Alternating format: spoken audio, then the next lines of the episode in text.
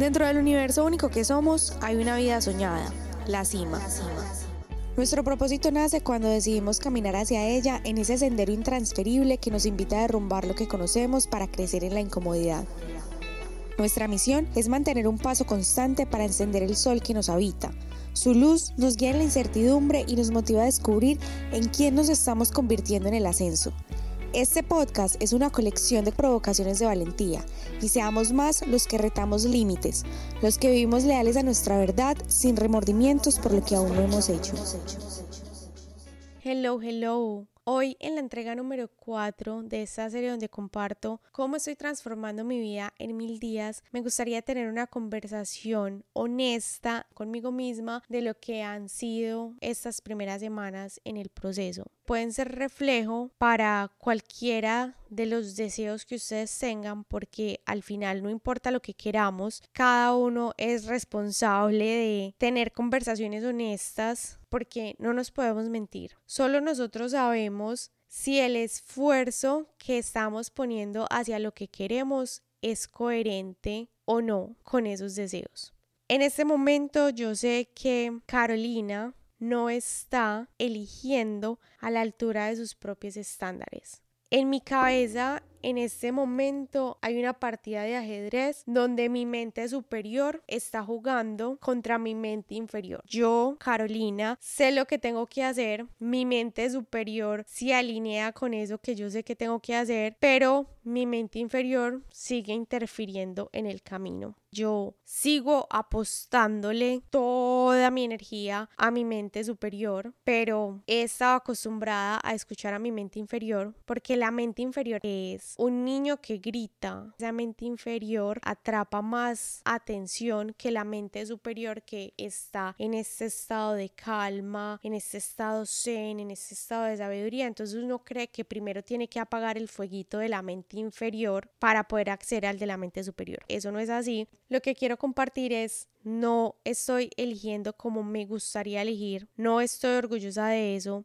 y Aquí quiero entrar a hablar del estándar, de por qué es importante este carácter innegable con el que yo estoy obsesionada. Primero, yo sé que en 20 días no voy a tener resultados de algo que está presupuestado para alcanzarse en mil días. Pero como decía antes, uno sabe el esfuerzo que está poniendo y yo no lo estoy poniendo. Yo sé que esos resultados están garantizados para mí solamente si en mi diario vivir yo practico ese carácter undeniable, ese carácter innegable, literal es ese carácter el bote que me lleva navegando hacia esos deseos. Pero si yo no me monto en el bote, pues obviamente no voy a llegar a esos deseos.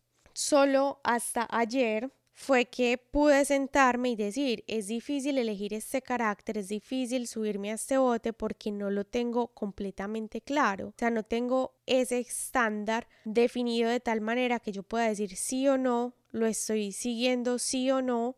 Yo llevo tres años enfrentándome a situaciones extremas. Cuando digo que he vivido una novela mexicana, no es exageración y lo más importante de esas experiencias es que cuando he estado contra la espada y la pared es donde ha salido la Carolina que más orgullosa me ha hecho sentir. Al yo ya haberla conocido, al yo saber cuáles son los comportamientos que me hacen sentir orgullosa de mí misma, yo digo, si esto es lo que me hace sentir bien con porque no voy a usar esta misma versión para atacar todas las situaciones de mi vida. Ahí es donde entra a jugar el carácter undeniable. Ese es el carácter que me hace sentir más orgullosa de mí. Entonces, aunque sea difícil practicarlo todo el tiempo, yo tengo que estar en alerta para que ese sea el carácter que juegue, ese, para que esa mente superior sea la que gane en cada movimiento de esa partida de ajedrez que yo estoy jugando. Se ha vuelto una obsesión. La curiosidad de saber lo que yo puedo crear si soy esa persona, a mí no me deja dormir. Esto es difícil de entender porque yo sé que no es una manera de acercarse y de relacionarse con la vida convencional, yo no sé si sea la manera más correcta, quizá no, yo no estoy diciendo que yo sea cuerda, pero es la que a mí me conviene, es con la que me siento más alineada, es la que me motiva, la que me llena de chispa por dentro, porque yo digo, si aún con este caos interno que yo tengo entre mi mente superior y mi mente inferior, he logrado externamente construir esto y yo sé que lo que hay en este momento en mi vida externo está limitado porque internamente no estoy viviendo a mi máximo potencial, imagínense lo que podría ser de mi existencia si lo de adentro y lo de afuera se alinean en su máxima expresión. O sea, fue pucha.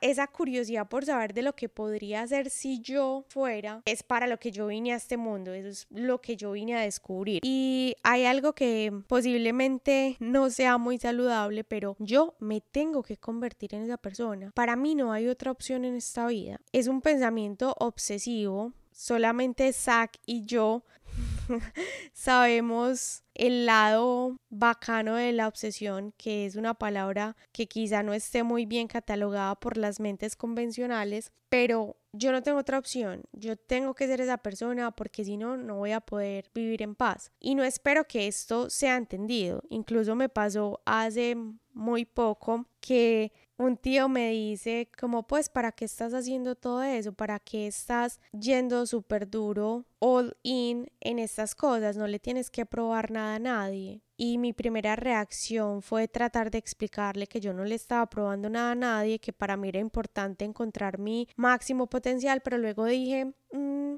realmente no vale la pena entrar a discutir por qué este mindset que yo estoy creando es conveniente para mí, porque mm, los resultados, por ejemplo, a los que ha llegado mi tío con su vida no son los resultados a los que yo estoy esperando para mi vida. Entonces, obviamente, nuestras cosmovisiones y, y nuestros procesos no van a coincidir. Los resultados que yo quiero y los deseos que yo quiero requieren que yo me convierta en esta persona. Y yo tampoco espero menos de mí porque yo sé que yo puedo convertirme en esa persona yo sé que yo tengo todo para ser esa persona, que aún no entienda por qué no estoy siendo esa persona todo el tiempo, es otro cuento distinto y es la práctica en la que estoy entrando, pero, pucha, yo no tengo otra opción y eso es todo lo que yo quiero en mi vida.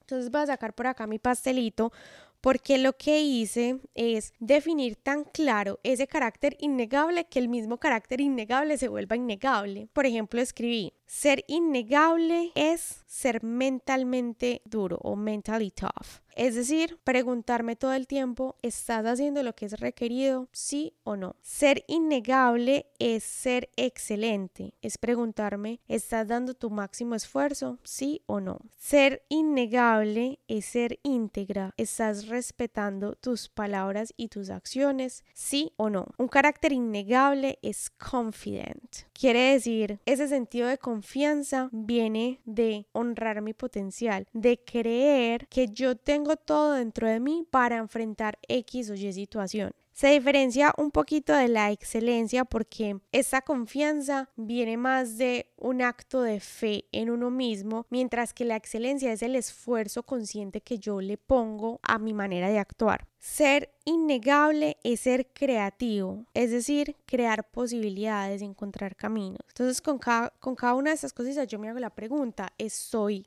creando caminos y posibilidades. Ser innegable es ser valiente, tener el coraje, es decir, confiar en su poder interno. Ser innegable es ser selfless o no egoísta. Una persona innegable da primero y da más valor. Estoy dando primero, estoy dando más valor, sí o no. Una persona innegable es amable. Estás actuando desde un lugar de amor sí o no. Una persona innegable es relentless. Básicamente, relentless lo que quiere decir es persistir, persistir y nunca desistir. Un carácter innegable es self-aware o autoconsciente, es decir, que está buscando siempre ese feedback, esa realimentación para mejorar. Y un carácter innegable es disciplinado, es decir, tiene la capacidad de retrasar la gratificación inmediata y elegir la ganancia en el juego largo. Entonces, teniendo esto claro, es, va a ser más fácil para mí empezarlo a practicar porque yo me puedo hacer la pregunta todo el tiempo. En este momento estás actuando como esa persona que te hace sentir orgullosa o no. Creo que es lo que voy a practicar de ahora en adelante para darle herramientas a mi mente superior y a mi ser para que elija a esa, a esa mente superior.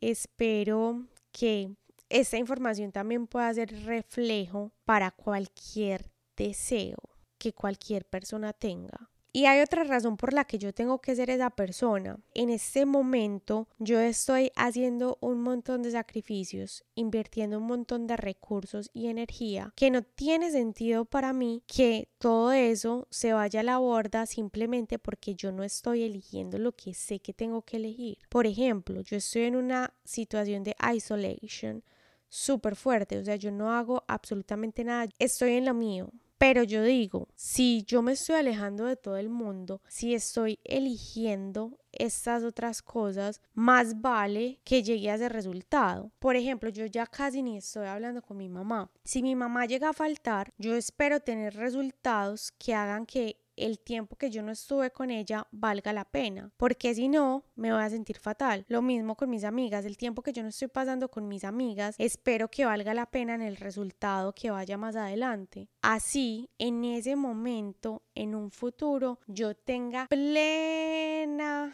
disposición de tiempo y recursos para estar con mis amigas.